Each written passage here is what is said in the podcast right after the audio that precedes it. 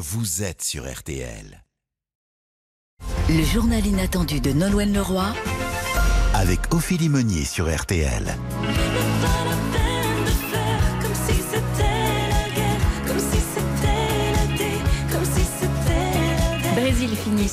Premier single de votre dernier album et huitième album, La Cavale, Nolwenn Leroy.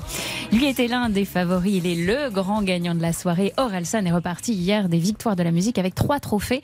Artiste masculin de l'année, chanson de l'année et création audiovisuelle. Côté femme, c'est Clara Luciani qui a été sacrée artiste féminine de l'année et qui a aussi remporté la victoire de l'album de l'année pour Cœur. D'ailleurs, Cœur est aussi album RTL de l'année.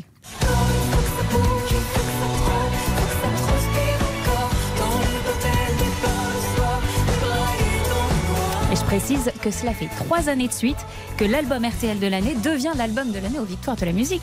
Vous avez regardé les euh, Victoires de la musique hier, Nolwenn Absolument pas. Non? Pourquoi? Non, non, parce que c'était je- absolument pas assez euh, Ouais, ouais, non, bah non, non, vous savez, non, mais j'ai l'impression qu'il y a eu beaucoup de retours cette année, beaucoup d'artistes. Euh, je pense à Grand Corps Malade qui a vendu beaucoup de disques cette année et qui était euh, effectivement qui n'a pas eu la chance d'être Ouais. nommé, qui avait cependant euh, récolté une jolie victoire l'an dernier euh, malgré tout. Ouais, mais c'est vrai que moi je ne fais pas partie effectivement des artistes qui ont la chance d'être nommés. Euh, euh, voilà, ça m'est arrivé une fois sur mon album euh, Bretonne. En parce 2012, qu'effectivement, il ouais. s'était beaucoup vendu, mais c'était pas sur mes propres chansons, ma propre Ouais, écriture. Donc voilà, donc j'ai envie de vous dire, euh, et, et ça fait 20 ans que je fais ce métier, ça fait pas cinq albums, ça fait huit albums. Et je suis loin d'être la seule artiste dans ce cas-là, donc euh, voilà, je suis euh, très heureuse pour, euh, pour les gagnants. C'est tous des gens que, que j'aime et que j'écoute. Et, euh, mais c'est vrai que c'est, c'est, c'est toujours une soirée assez particulière. Euh, voilà, qui, Particulière qui, dans quel sens? bah, qui reflète déjà pas forcément toujours euh, ce que le, le public euh, écoute, je dirais, dans sa globalité. Et puis il n'y a pas de place pour pour tout le monde. Et c'est vrai que ce que je vous dis là aujourd'hui, je l'ai jamais dit. hein. Donc Mm. euh, je prends la parole parce que j'ai jamais osé le faire. J'ai toujours eu peur de le faire en fait.